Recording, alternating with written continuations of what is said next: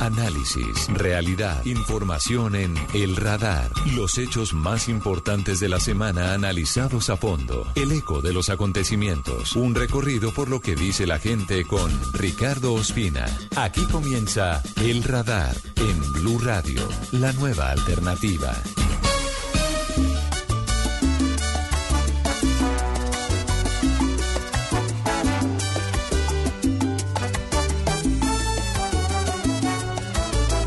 Ya no sé lo que decir, sobran las palabras y grita mi ser. Es obvio el amor que está dentro de mí, está ciega mi amiga y no lo puedes ver. Contigo aprendí a vivir, este amor en silencio cada anochecer. No ves que de rodillas estoy diciéndote, tu beso en mi mejilla desgarra mi piel.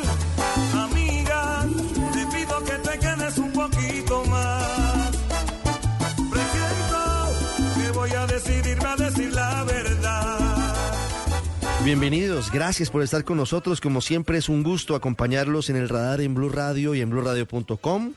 Comenzando el mes de marzo, hoy es sábado, sábado 2 de marzo del año 2024 y comenzamos escuchando salsa, escuchando a Andy Montañez, a la 33, a Maelo Ruiz, porque el próximo viernes 8 de marzo habrá concierto en el Movistar Arena de Bogotá con muchos otros artistas celebrando el Día Internacional de la Mujer. Una muy interesante experiencia que tendrá, como les digo, otros artistas, Jan Collazo, entre otros, y por eso vale la pena comenzar con música. Hoy sábado en el radar vamos a hablar en minutos con el presidente de la Jurisdicción Especial para la Paz sobre la situación difícil que hoy afronta el proceso luego de las críticas de los antiguos miembros del secretariado de las FARC a la JEP y de la intención del gobierno del presidente Gustavo Petro de crear un tribunal de cierre superior a ellos en una coyuntura muy, muy compleja de lo que significa el acuerdo de paz. Voy a hablarles también en segundos de lo que está ocurriendo con las enfermedades raras en el país. Esta semana que termina se conmemoró el Día Mundial justamente para entender de qué se trata, cuáles son las cifras y sobre todo cómo detectarlas a tiempo, que seguramente es la clave que hay detrás de todo esto. Vamos a ir a los cerros cercanos a Bogotá con la historia de Tamá, el oso andino que regresa a la vida silvestre después de haberse escapado de un circo. Les contaré también en segundos sobre cómo la inteligencia artificial se utiliza para la detección temprana de posibles casos de cáncer de mama. Y hablaremos de turismo también aquí en el radar. Es un gusto acompañarlos como siempre, comenzando sábado hoy al mediodía. Gracias por estar con nosotros.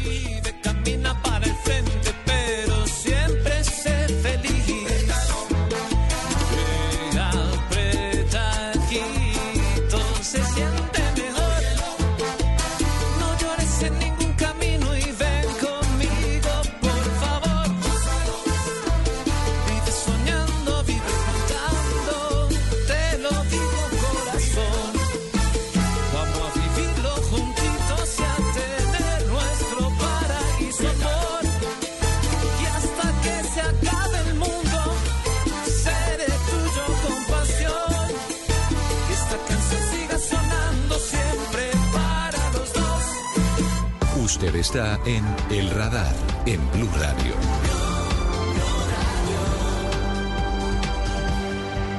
En las últimas semanas se han presentado una serie de desencuentros o de divergencias que han pasado por algunos eh, representantes del gobierno del presidente Petro y más recientemente por algunos integrantes del antiguo secretariado de las FARC en torno al papel de la Jurisdicción Especial de Paz que eh, fue una institución creada al amparo del acuerdo del Teatro Colón en el 2016.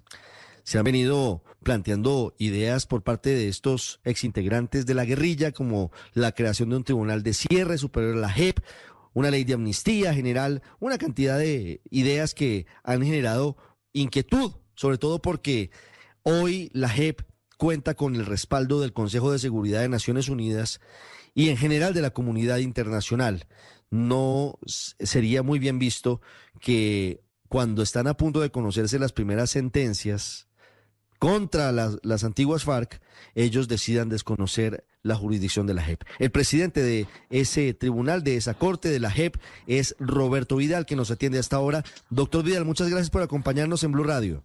Eh, buenos días, muchas gracias por su invitación. Doctor Vidal, ¿a qué obedece, en su opinión, esta arremetida desde el gobierno y desde las antiguas FARC contra la JEP? Pues miren, a nosotros no nos es dable establecer los motivos por los cuales eh, eh, las, la antigua guerrilla de las FARC, comunes y algunos funcionarios del gobierno hayan expresado esas opiniones.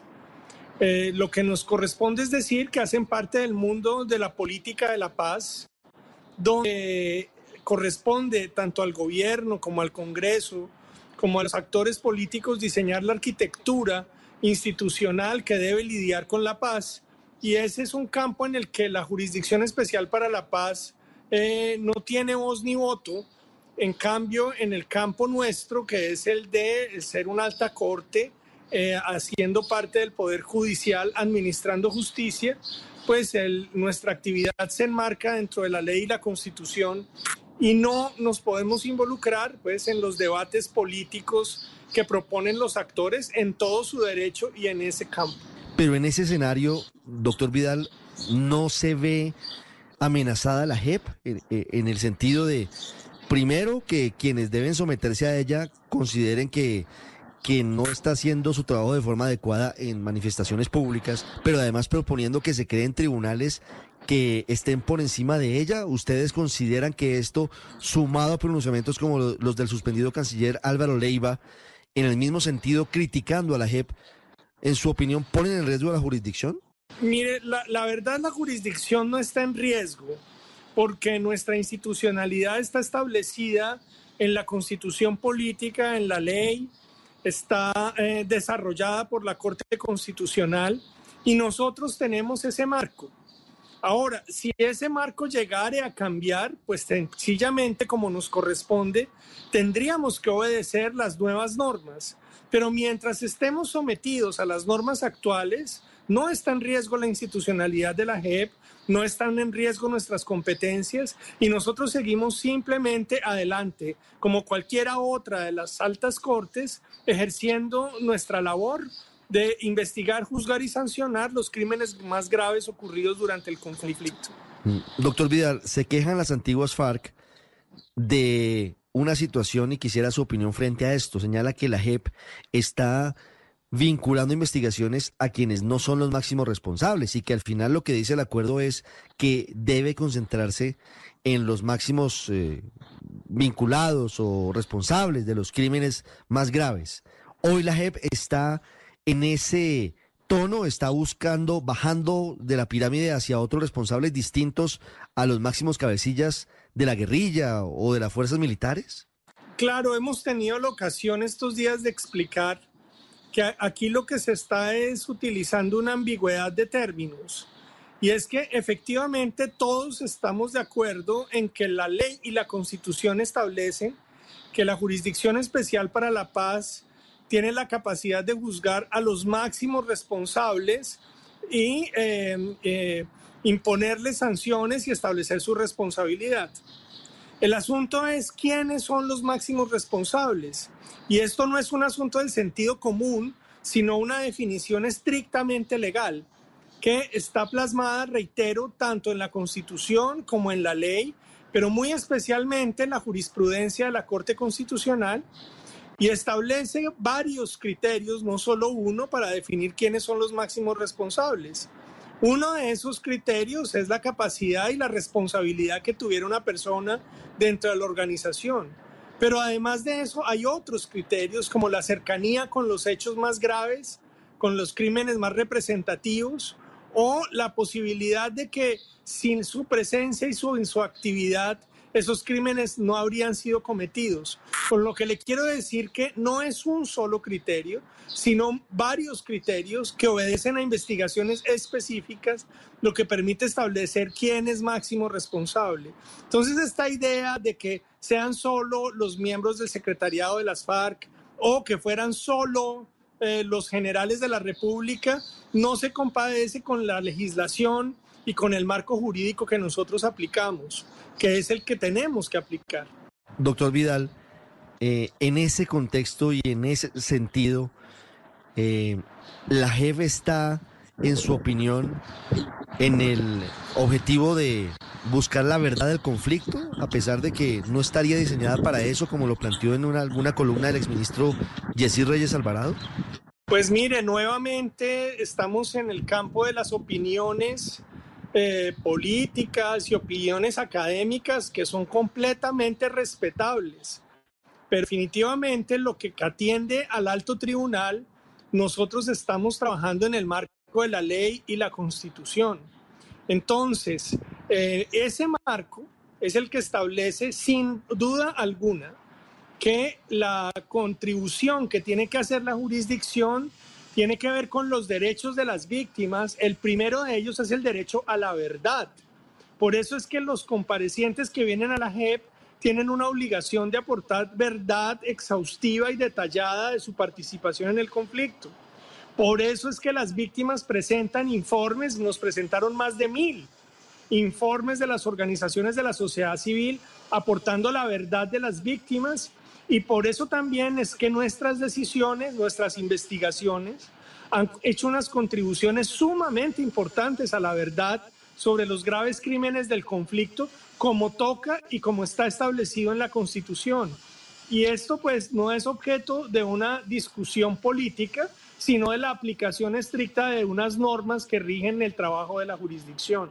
¿Qué opinión le merece quienes señalan que ese era el trabajo de la Comisión de la Verdad y no de la JEP, ese establecimiento de la verdad del conflicto? Mire, la, la, verdad del conflicto tuvo un aporte inmenso, importantísimo, en el marco del trabajo de la Comisión de Esclarecimiento de la Verdad, con eh, la serie de informes que presentó del que nosotros somos depositarios.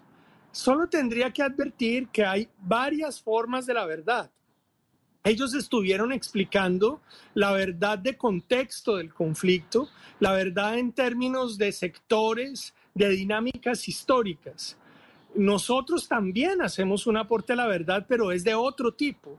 No es un aporte que tiene que ver solo con investigación histórica eh, o de las ciencias sociales y de contexto, sino que nuestros aportes a la verdad derivan de la investigación de responsabilidades individuales de personas sobre la comisión de graves crímenes. Sin duda se trata de trabajos diferentes, pero ambos constituyen aportes a la verdad, como también lo ha hecho durante 17 años los tribunales de justicia y paz y la Corte Suprema de Justicia en el sistema de investigación y sanción a los grupos paramilitares.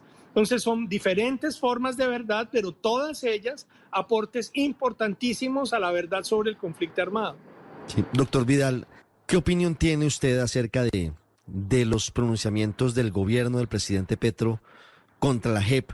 Le hablo en particular de la reiteración del canciller Álvaro Leiva ante el Consejo de Seguridad de la ONU, señalando que la JEP le ha fallado al conflicto, al, esclarecimiento de, de los hechos, que se ha quedado corta y como lo dicho el, presidente Petro plantea la posibilidad de crear un tribunal de cierre, lo ha dicho en reiteradas oportunidades.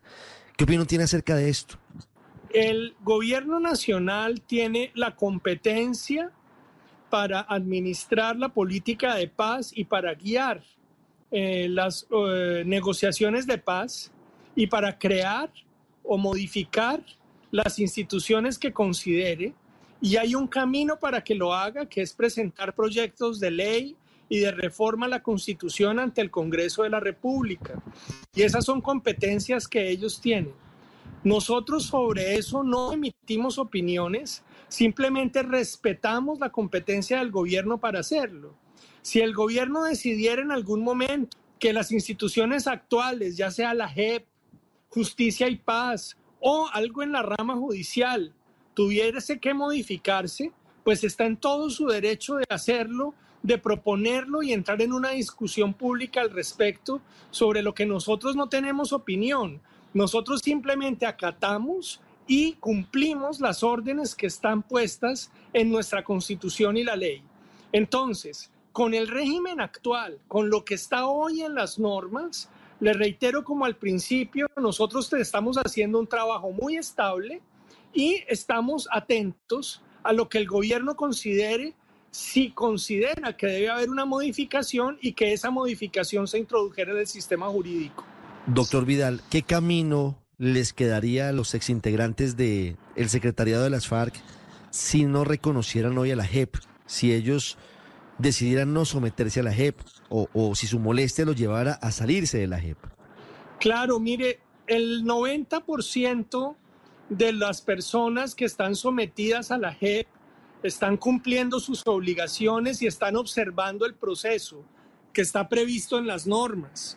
Nosotros estamos en una situación, si quiere, de normalidad del desarrollo de los procesos de la JEP. Vienen evolucionando dentro de los tiempos. Las personas que están llamadas a ofrecer verdad lo han hecho, han reconocido responsabilidad y la expectativa es que en poco tiempo se les van a imponer las sanciones propias, las van a cumplir y se habrá logrado el proceso de reconciliación, de reintegración eh, y de paz estable y duradera, que es lo que buscaba el acuerdo. Ahora, esta posibilidad que yo de verdad encontramos en la JEP bastante improbable de que los, eh, de que los comparecientes se separen, o que, o que desconozcan la jurisdicción no es lo que nos están diciendo a nosotros, no es lo que estamos viendo, pero si eso llegara a pasar, la consecuencia jurídica es muy clara. Simplemente se activaría nuevamente las competencias de la Fiscalía General de la Nación y de la Justicia Ordinaria donde estos comparecientes, algunos de ellos tienen más de 100 sentencias condenatorias, se activarían las sanciones que tienen previstas en el sistema ordinario de hasta 60 años de cárcel y entonces ellos tendrían ese destino. Pero lo que vemos es que no es muy probable ni hay indicios muy serios de que eso sea lo que va a pasar. Sí, doctor Vidal, ¿a qué obedece la molestia de los antiguos integrantes del secretariado de las FARC?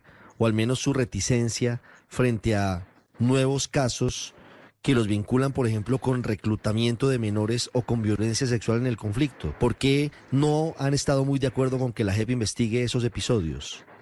Hemos las investigaciones de la JEP han avanzado de manera muy seria sobre asuntos muy delicados como los que usted menciona. El año pasado tuvimos la ocasión de conversar con la representante del secretario general de Naciones Unidas para los temas de reclutamiento forzado y de violencia sexual. Y ella nos había, nos explicó que los reconocimientos de responsabilidad en estos campos son muy difíciles en todo el mundo, en todo el planeta. Eh, sucede frecuentemente que una persona le resulta de alguna manera más posible reconocer crímenes como las masacres, los asesinatos a las desapariciones forzadas, pero que esas mismas personas encuentran enormes dificultades para reconocer crímenes como la violencia sexual o el reclutamiento forzado de niños.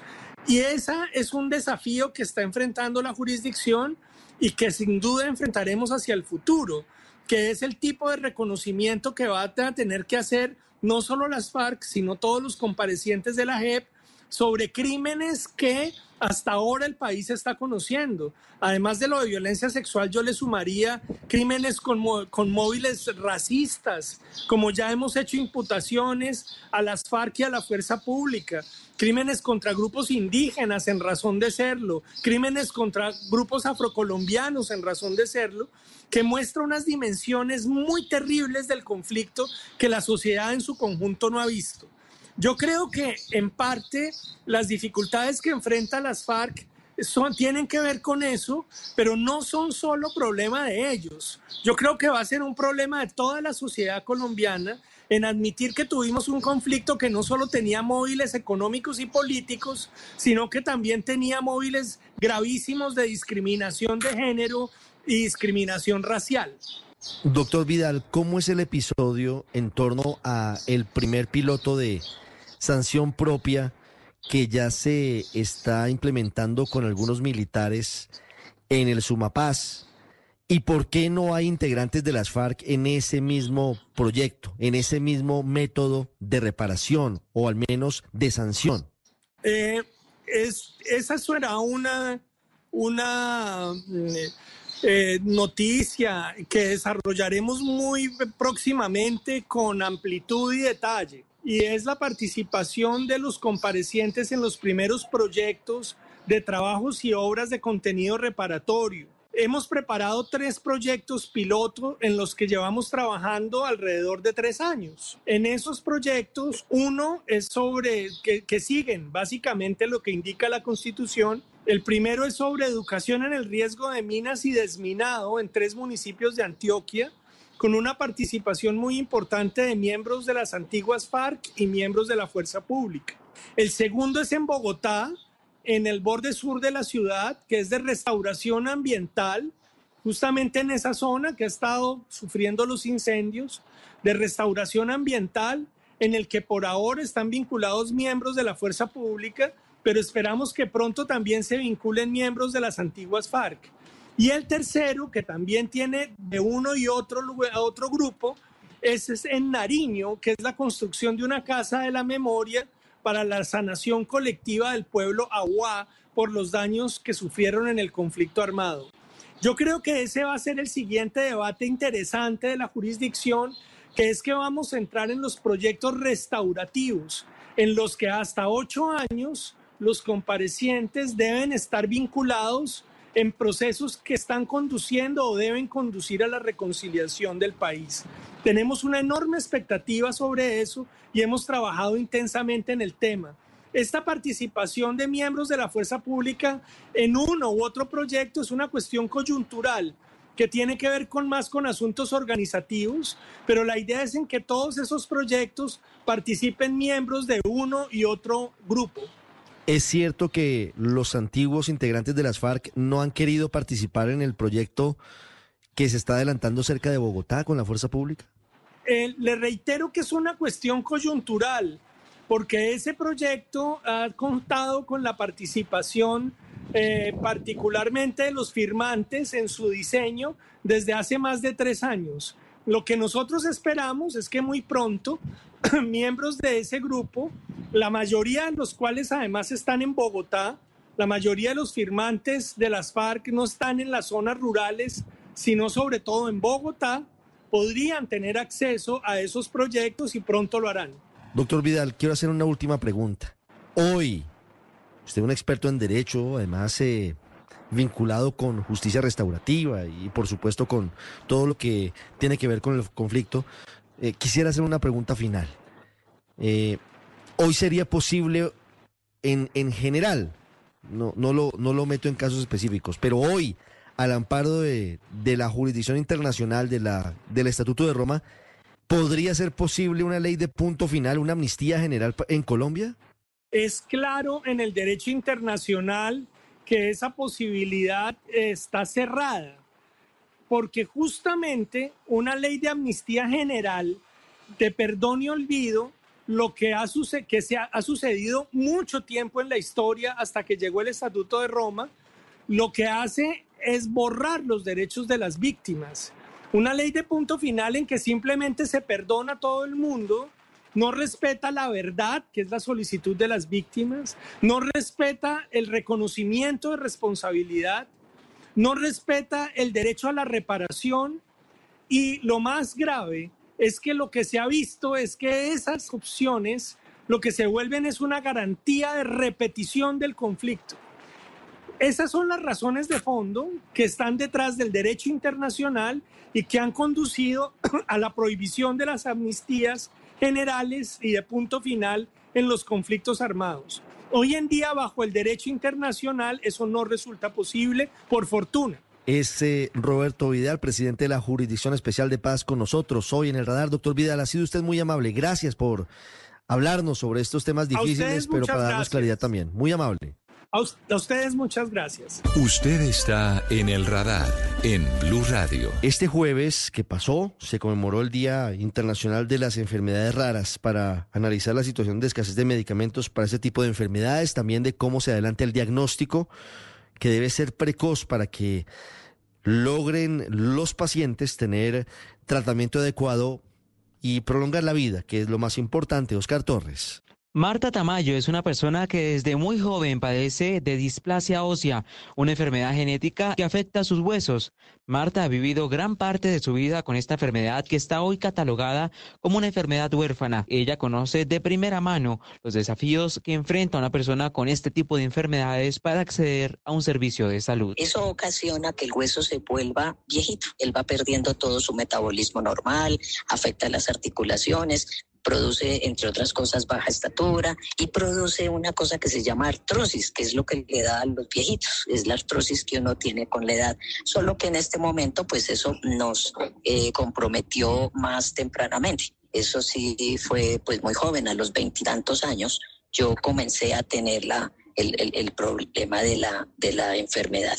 Y eh, pues simplemente eh, es una alteración crónica, irreversible, incurable y está dentro de lo que se llaman las enfermedades huérfanas o enfermedades raras o poco frecuentes. Y es que la incertidumbre que ha generado la reforma a la salud que tramita el gobierno en el Congreso ha generado incertidumbre y miedo entre estos pacientes. Que al paciente se le vuelve la vida a cuadritos porque lo tienen que, se le problema la vida porque tienen que restringirle demorarle, eh, hacerle dar más vueltas porque eh, tengo que estar bien seguro que esto o lo otro, este examen no, hagamos otro, en fin, eh, cosas, una cantidad de cosas que, que vemos venir eh, con terror le digo que todo esto se dañe. ¿El sistema de salud amerita cambios? Sí. Las EPS admiten que tienen que mejorar muchas cosas, pero en este momento eh, se, corre un riesgo grande. Lo, ideal, lo ideal sería que ese sistema que plantea la reforma y que eh, eso sí queremos que se aplique es el centro de atención integral. Y es que la vida sigue siendo difícil para los cientos de pacientes que padecen esta enfermedad, porque a pesar de las peleas y desencuentros que hoy hay en el sector de la salud, ellos siguen teniendo los problemas y las mismas barreras que han tenido por años. Se ha vuelto más difícil porque las EPS cada vez están diciendo no tengo con qué, ya no tengo. Entonces, como que tratan de trancar gastos por un lado para tratar de suplir en otro lado. Y el fondo este que es tan, tan eh, que es clave, porque es el fondo de donde están precisamente todos los, los medicamentos de alto costo, pues ahí están parados. Para estos pacientes, aunque el sistema de salud no es perfecto, tienen miedo de que el gobierno, en su búsqueda de mejorar la salud, termine por echar a perder lo que hoy funciona bien. Hacemos una pausa y regresamos. Ya regresamos a El Radar en Blue Radio. ¿Te sientes solo aún estando con tus amigos? ¿Te tomas fotografías sonriendo pero estás triste? ¿Estás preocupado pero finges estar bien? En Porque Quiero Estar Bien te acompañamos. Comunícate con nuestros psicólogos de forma gratuita y confidencial. Las 24 horas, 7 días de la semana. Llamando o escribiendo al 333-033-3588 o a través del chat en porquequieroestarbien.com. Porque tu salud mental es lo más importante. Porque quiero estar bien. Un programa de la Fundación Santo Domingo con el apoyo de Fundación Santa Fe de Bogotá. Apoya Blue Radio. Mm, ¿Buscas buena música y una charla sabrosa en la radio para pasar tu sábado en la noche? En Blue Radio lo tenemos. Los sábados después de las 8 o después del fútbol, abrimos la puerta musical cubana y la salsa clásica en son bárbaro. Santi Rodríguez y Alejo Carvajal tienen la mejor selección musical para ponernos a gozar. Porque ¿sabe qué? ¿Sabe qué? El que sabe, sabe, papá. Ah, eso, papi. eso. Póngalo, Alejo, póngalo. Son guaguancó, guaracha, bomba, plena, timba, jazz latino y salsa en Son Bárbaro. Y no hay más nada. Volvemos con El Radar en Blue Radio. Estamos en el mundo en el que la inteligencia artificial tiene muchísimas aplicaciones, implementaciones, y hay una discusión muy grande sobre cuáles son los beneficios y cuáles pueden ser los riesgos. Si hacemos cuentas, si hacemos sumas y restas, es altamente probable que sea mucho más el uso en beneficio de la humanidad esa inteligencia artificial que el que podría tener negativo si cae en manos inadecuadas. Pero esa será otra discusión. Hoy vamos a hablar de el uso de la inteligencia artificial, del uso de la forma en la que la tecnología permite muy importantes desarrollos para prevenir enfermedades. Y hablamos en particular en este caso del cáncer de mama. Soy Julieta, es el dispositivo del que hablamos hoy, ganador del premio Global E Awards en el año 2023. Dispositivo, soy Julieta, les cuento, para detectar a tiempo eso sí que es clave en el cáncer y en particular en el cáncer de mama. Cristina García es la cofundadora responsable de esta muy importante iniciativa de Soy Julieta.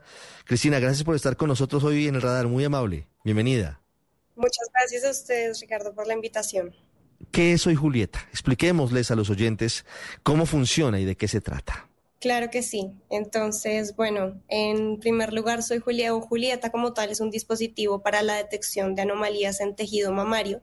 Es un dispositivo completamente portátil que utiliza inteligencia artificial para poder identificar a aquellas pacientes que tengan riesgo de padecer cáncer de mama o de desarrollar cáncer de mama y ser priorizadas para una posterior mamografía o un tratamiento. Este dispositivo no pretende diagnosticar cáncer de mama, sino diagnosticar aquellas anomalías que puedan ser un riesgo para la paciente, por lo cual no es un dispositivo que reemplaza la mamografía. Cristina, ¿y a quién se le ocurrió la idea de, crear Soy Julieta y ya vamos a hablar de cómo funciona y de, y de qué se trata exactamente. ¿De quién es la idea y por qué surge la idea? Siempre, siempre hay un motivo. ¿Cuál es el motivo de Soy Julieta? Bueno, esta idea nace hace cinco años aproximadamente en una feria de emprendimiento del CESA. Estábamos mi socia y yo, eh, Valentina Gudelo, en esta electiva, por decirlo así, y teníamos que crear un modelo de negocio sostenible y escalable eso era lo que nos estaban evaluando y como nosotras éramos dos mujeres, en ese caso éramos tres, em, en ese momento, perdón, decidimos hacer un proyecto que fuera dedicado de mujeres para mujeres y en ese momento eh, la mamá de nuestra tercera compañera estaba eh, o había pasado por un cáncer de tiroides y empezamos a investigar todo lo que tenía que ver sobre salud de la mujer y llegamos a el cáncer de mama, descubrimos esta problemática que para nosotros fue supremamente impactante porque el cáncer de mama es el cáncer que más muertes causa en mujeres en el mundo y no debería ser así ya que tiene la tasa de supervivencia más alta eh, y quisimos dedicar este proyecto a el cáncer de mama como tal y de aquí sale la idea. ¿Cómo funciona? Físicamente, ¿cómo es Soy Julieta? Y, cómo se utiliza la inteligencia artificial para analizar el tejido mamario y detectar posibles anomalías. Julieta es un dispositivo del tamaño de un Alexa o un Apple TV, es una caja que contiene una tarjeta electrónica y ahí hacemos las lecturas en los senos de la mujer. Funciona como un electrocardiograma en donde conectamos a la paciente y a través de electrodos, recogemos la información de los senos de la paciente y nuestra inteligencia artificial es capaz de identificar si en el seno hay una anomalía en el tejido que pueda ser peligrosa para la mujer y así mandarla eh, posteriormente a una mamografía qué variables mide y, cómo las procesa, porque la maravilla de la inteligencia artificial es que precisamente tiene capacidades que pueden sumar centenares de miles de personas o centenares de miles de años de estudios, de médicos, de expertos. ¿Qué mide Julieta y cómo lo hace? Pues realmente este es un tema que me gustaría tocar más a fondo, sin embargo, como estamos en un proceso de patente, en este momento no podemos afondar mucho. Mm. Eh, lo que sí te puedo decir es que estamos haciendo pues mediciones en los tejidos para encontrar estas anomalías, pero ya más a fondo por estos temas no puedo dar mucha más información. Claro. Con base en esto, eh, Julieta recomienda ir al médico o dice su estado es normal. cómo sería el uso? Habitual cotidiano de Julieta? ¿Sería médico? ¿Sería eh, ambulatorio? ¿Se vendería para que cualquier mujer lo pueda adquirir en, una farmacia o en una droguería? ¿Cómo funcionaría y cómo funciona todo este entramado? Julieta es un dispositivo médico que pretende estar ubicado en todos los em, en todas las instituciones que presten servicios primarios de salud funciona como una prueba previa a la mamografía. Esto quiere decir que eh, los eh, médicos o estas instituciones van a prestar este servicio a las mujeres como un servicio de tamizaje. Entonces es una prueba de siete minutos que eh, al final de la prueba el dispositivo indica si la paciente tiene tejido sano o tejido anómalo y ya digamos que es responsabilidad de la persona que envió el dispositivo eh, de mandar a esta paciente a una mamografía o una radiografía incluso eh, para que ya se empiece el, tratamiento y podamos, digamos que, ser esta herramienta que ayude a, digamos que, a detectar posibles anomalías que puedan resultar en un cáncer de manera más temprana. Mm, permítame insistirle, ¿es de uso médico o es de uso libre? Sí, disculpa, es de uso médico 100%, está, pretende estar ubicado en todas las instituciones que presten servicios de salud, por ende son, eh, digamos que personal médico los que deben hacer este eh, uso correcto del dispositivo, sin embargo es un dispositivo que no necesita de interpretación médica, por lo que usamos inteligencia artificial, pero sí pretende estar ubicado en hospitales, IPS, CPS, etcétera, y no eh, de compra libre por, por el momento. Sí. Cristina, ¿qué disciplinas ¿Qué profesiones están involucradas en la creación de Julieta? Bueno, ese es un tema muy chévere porque nosotros tenemos un equipo multidisciplinario, tenemos perfiles de todo tipo. Valentina y yo somos administradoras de empresas. Eh, nosotras estamos pues en toda la parte gerencial. Tenemos tres frentes, tenemos hardware, software y, e inteligencia, eh, perdón, y investigación y desarrollo. En la parte de hardware tenemos ingenieros mecatrónicos, electrónicos. En la parte de investigación y desarrollo tenemos nuestra médica epidemióloga que ha sido la que dirige todos nuestros estudios de investigación. También tenemos dos ingenieros biomédicos que nos ayudan con esta conexión entre el dispositivo como tal y la biología. Y también en la parte de software tenemos ingenieros de inteligencia artificial, ingenieros de datos, ingenieros físicos que nos ayudan ya con toda la parte del software y el modelo de inteligencia artificial. Eh, adicionalmente ingenieros de producto que nos ayudan con el diseño del dispositivo. Entonces, como te menciono, es un equipo multidisciplinario muchísimas carreras que obviamente prima la ingeniería, pero eso es lo que nos ha permitido llegar hasta donde estamos en este momento. ¿Ya han hecho pruebas en, en mujeres? Sí, nuestro dispositivo ha sido testeado en cuatro IPS de dos ciudades diferentes de eh, Colombia, en Bogotá, eh, perdón, en Medellín y en Barranquilla. Hemos testeado el dispositivo em, con, con, muchísimas pacientes y pues esto nos ha dado la, digamos que la garantía de que nuestro dispositivo funciona y podemos ponerlo en el mercado prontamente. Sí, justamente quería preguntarle eso, ¿el resultado ha sido exitoso? Eh, ¿Han podido llevar a que algunas mujeres quizás con tejidos mamarios por fuera de, de lo habitual vayan a, a, los médicos eh, y revisen si eventualmente tienen algún tipo de tumor? En estos momentos, como hasta ahora estamos haciendo la validación y el entrenamiento del algoritmo, nosotros no podemos dar resultados como tal, sin embargo, los resultados del entrenamiento y de la, de la validación sí nos han dado un porcentaje de veracidad bastante alto que nos han permitido, digamos que pasar este proceso de investigación a un modelo de negocio y empezar a considerar en poner este dispositivo ya dentro del mercado. Entonces, hemos testeado el dispositivo con pacientes, sí, pero nuestro dispositivo todavía no lo podemos usar para resultados em, finales. No entiendo perfectamente. ¿Cuál sería el costo al público de, Julieta en caso de que logre todo, todas las aprobaciones requeridas. Claro, el dispositivo como tal, eh, como digo, va a estar puesto como un examen en las instituciones. Realmente el pagador del servicio es la institución, ya que nosotros eh, pues no estamos vendiéndoselo directamente a las pacientes, por lo cual la paciente pues en cada,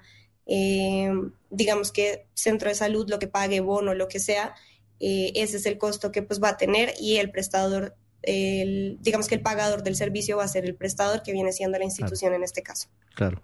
¿Qué falta, qué pasos les eh, restan para poder eh, empezar a masificar el uso de Soy Julieta?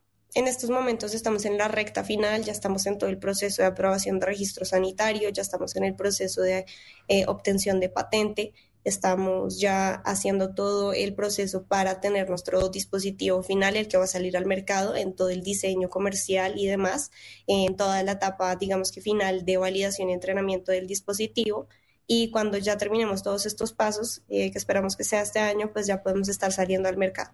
¿Por qué se llama Soy Julieta el dispositivo, Cristina? Cuando estábamos en la universidad hicimos una investigación sobre el tema y encontramos a Julieta Lanteri, una médica italo-argentina que fundó el concepto de medicina, digamos que sin fronteras, o sea, médicos sin fronteras en, en, Argentina, y ella llevaba la medicina, sobre todo en mujeres y niños, a los lugares más recónditos de Argentina y básicamente eso es lo que nosotros queremos lograr con Julieta y es llegar a estos espacios en donde la mamografía no ha llegado eh, o no puede llegar sobre todo aquí en Colombia y por eso quisimos dedicarle a Julieta Lanteri el nombre de nuestro dispositivo y por eso se llama Julieta. Muy interesante esa referencia a Julieta Lanteri, una médica argentina como usted nos cuenta. Cristina García, muchas gracias y muchos éxitos. Que todas las pruebas que hacen falta y los requisitos terminen y muy pronto se logre llegar a los sitios más apartados, sobre todo a las mujeres mm, con menos recursos para prevenir y para salvar vidas. Al final de eso se trata, de eso es de lo que se componen la tecnología, la medicina y desarrollos como este. Muchísimas gracias y felicitaciones. Gracias, Ricardo. Usted está en El Radar, en Blue Radio.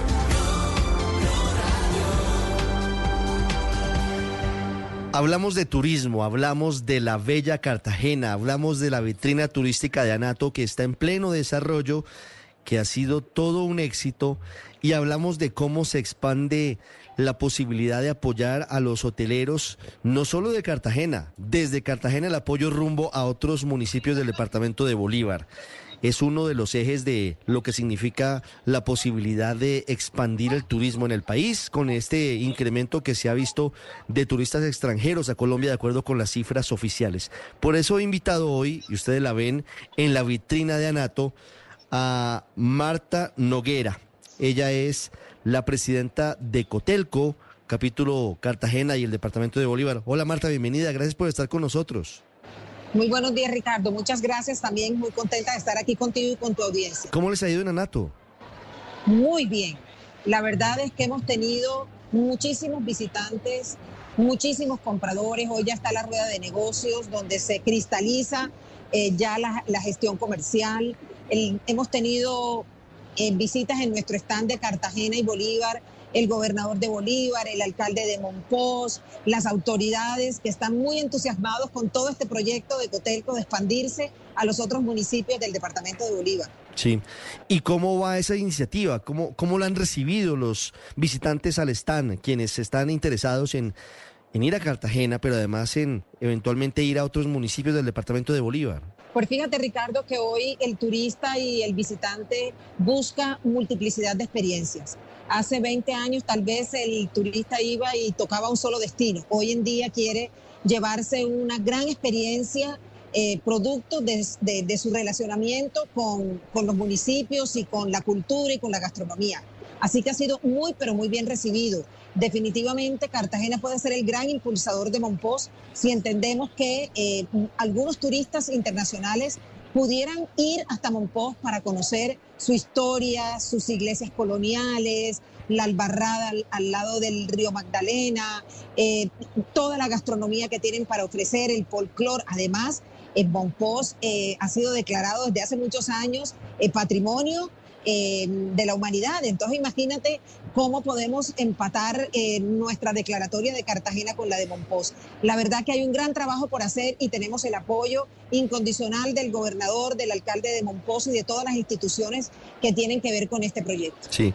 ¿Y cómo está trabajando Cotelco Cartagena el apoyo a los hoteleros, que es un elemento importante para obviamente lograr que más turistas nacionales y, sobre todo extranjeros vayan a esta joya que está allí en los brazos del, río Magdalena, lo que tiene que ver con, con Monpox. ¿Cómo trabajan ustedes con ellos?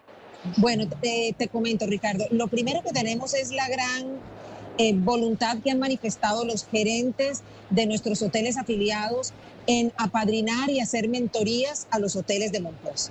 Ya Cartagena lleva muchos años de recorrido logrando estándares de servicio para atender al turismo internacional y lo que queremos es apadrinar los hoteles que dicho sea de paso, ya tenemos tres afiliados al capítulo, uno que ya nos confirmó el día de ayer que también se va a afiliar, y nuestros gerentes que son especialistas en diferentes áreas, son especialistas en finanzas, son especialistas en ventas, en comercial, en revenue management, están en la disposición de dar los pasos para capacitar a la gente de Monpós y que rápidamente los podamos ayudar a que eleven su nivel. Este es el primer paso. El segundo paso definitivamente tiene que ver con que los turoperadores, que son los que terminan empaquetando y presentando el producto al mercado, deben también hacer parte importante de esta estrategia. ¿Por qué? Porque ellos son los que están en aquellos mercados, en Europa, en los Estados Unidos, donde claramente pueden ofrecer tantos días en Cartagena, cinco o seis días en Cartagena, dos noches en Monpós, un tour a, Turbaco, un tour a ir a San Jacinto a ver cómo se hacen las mochilas. O sea que ellos son los articuladores realmente del producto turístico y estamos seguros, seguros que vamos a contar con ellos. Claro. ¿Cómo está hoy la situación hotelera en, en? ¿Cómo la ven ustedes desde Cotelco? Bueno, mira, Monpós eh, tiene desde hace varios años eh, propietarios de estas casas coloniales hermosas tomaron la decisión de montar sus hoteles. Son hoteles de pocas habitaciones, son hoteles como los hoteles boutique de Cartagena, 8, 10 habitaciones, 15 habitaciones, además eh, del hotel que tradicionalmente ha tenido Monpós como es el hostal de Doña Manuela. Así que hay materia importante para trabajar, unas casas hermosísimas con unos patios interiores muy bellos, y estamos seguros que estos hoteles van a pegar muy bien hacia el turismo tanto nacional como extranjero. Entonces ahora lo que tenemos que hacer es hacer una red, una red con los hoteles de Monpós. La red ya está iniciada con el alcalde que ha manifestado todo su interés y su apoyo y está realmente emocionado con el soporte que Cotelco quiere dar para sacar adelante el municipio. Por supuesto, la gobernación, por supuesto, el, Instituto de Turismo de la Gobernación. Aquí tenemos que articularnos varios eh, de, las, de las entidades, tanto públicas como privadas, para sacar adelante y que este proyecto sea un total, total éxito. Me enteré de un crucero por el río Magdalena. ¿Cómo es la historia? Ese es un proyecto y es un producto maravilloso, Ricardo. Eh, Metropolitan Touring Em, que es el tour operador de este gran proyecto, debe eh, hacia el segundo semestre de este año arrancar con un crucero que va a recorrer el río Magdalena, pasando por algunos municipios ribereños y por supuesto parando en Monpós. Este es un crucero que está sobre todo orientado al turismo extranjero, gente que viene a pagar en dólares y que por eso necesitamos rápidamente incorporar a Monpós en la dinámica de atender el turismo internacional porque el turismo internacional llega y quiere comprar y pagar con su tarjeta de crédito.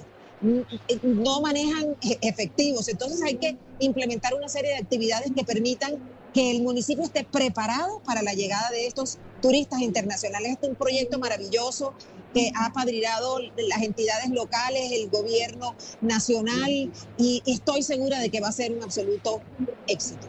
Un éxito. Marta, para finalizar, ¿cómo está la situación de los hoteles en Cartagena, en la heroica? Bueno, eh, debo comentarte que en Cartagena seguimos teniendo unas ocupaciones muy buenas.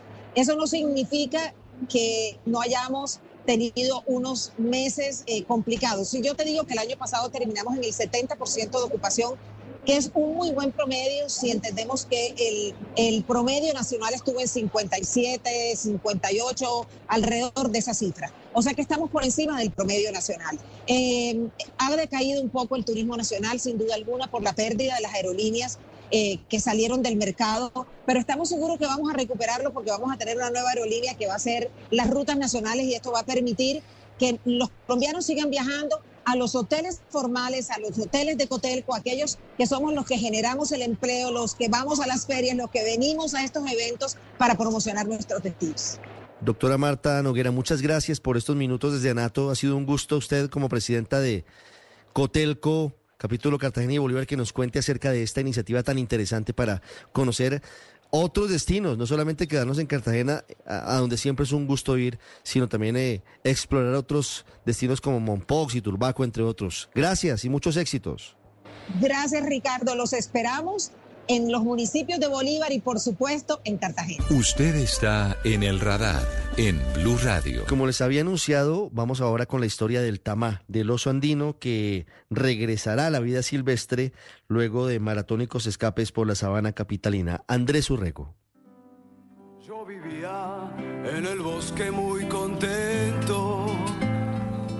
Caminaba, caminaba sin cesar las mañanas y las tardes eran mías. A la noche me tiraba a descansar. Pero un día vino el hombre con sus jaulas. Me encerró y me llevó en 2022, un oso de anteojos protagonizó una maratónica búsqueda luego de escaparse de la Reserva Natural Bioparque Guagatá, ubicada en la Fundación Parque Jaime Duque, a las afueras de Bogotá. Su nombre es Tamá. al igual que el Parque Nacional en el que fue encontrado. Esto en el departamento de Santander, luego de quedar huérfano y ser encontrado con una grave infestación por pulgas a muy temprana edad. Tuvimos la oportunidad de hablar con el biólogo Daniel Rodríguez, miembro del grupo especialista para la conservación del oso andino, quien ha seguido la historia de Tamá desde su rescate en Santander hasta el día de hoy, en el que nos cuenta un poco más de este ejemplar. Esta mañana estaba leyendo una nota por ahí de alguien que escribió diciendo que Tamá había nacido en cautiverio. No, Tamá es un oso silvestre que fue recuperado por campesinos en el Parque Nacional Natural Tamá, que es frontera con Venezuela. Y ellos se lo entregaron primero a Parques Nacionales y Parques Nacionales se lo entregó a la Corporación Autónoma Regional de la Frontera Nororiental, se llama Corponor, y Corponor hizo un convenio con una organización que se llamaba Bioandina para tener un animal acá. La Fundación Bioandina es un espacio de conservación de especies ubicado en Huasca, Cundinamarca, que es administrado por el señor Orlando Feliciano, que en 2020 tuvo una serie de investigaciones realizadas por Natural Press, investigaciones que denunciaban una serie de irregularidades en este recinto de conservación. El representante de la Cámara, Juan Carlos Lozada, para el año 2020, elevó un derecho de petición al Ministerio de Ambiente con el fin de verificar la información aportada por Natural Press y los resultados de esas investigaciones arrojaron conclusiones bastante preocupantes. Hicimos varias denuncias, no solamente en términos de los abusos laborales que habían denunciado varios de sus empleados, sino que nosotros le pedimos al Ministerio de Medio Ambiente, a través de un derecho de petición, que nos contara cuáles fueron los resultados de las visitas que ellos le hicieron a los santuarios del señor Feliciano, tanto en Huasca como en Mesitas. Y realmente lo que nos contó el Ministerio de Ambiente es muy preocupante situaciones muy graves de mutilaciones de los animales, de animales muertos, de animales en condiciones realmente precarias. En fin, era, digamos, un catálogo de maltrato animal de la A a la C. En el informe producto de estas investigaciones adelantadas por el Ministerio de Ambiente se puede notar que para el año 2020 en el Centro de Rehabilitación de Huasca existía un total de nueve ejemplares de oso andino. Niebla, Bambi, Agua Azul, Río Blanco, los hermanos Puinagual y Sibundoy, el oso guarí, Pensilvania y nuestro protagonista, Tamá. Producto del proceso que se adelantó en ese momento y producto de, digamos, el, despliegue mediático que se dio, se vino a, comprobar que estos animales efectivamente habían estado en el municipio de Huasca, pero ninguna de las autoridades ambientales competentes que tenían referencia con los animales se había manifestado de ninguna manera antes. Pero entonces hay cierta confusión sobre la ubicación real de Tamá desde el 2020, cuando el Ministerio de Ambiente verificó que se encontraba en el santuario del oso de Anteojos en Huasca, hasta 2022, cuando se escapó de la Reserva Natural Guacatá en el Parque Jaime Duque. Producto de la investigación, por lo tanto, las corporaciones entonces asumen su papel y dicen, ah, vamos a recoger los osos que teníamos allá. Entonces, Tamá entra en ese proceso de recoger esos animales y se les busca un destino final. De esos ocho animales que habían, casi todos en este momento están en un zoológico. Y Tamá se decidió que se iba a mandar para el bioparque Huacatá. Con el circo recorría el mundo así, pero nunca pude olvidarme del todo de mis bosques, Tama ya está en casa.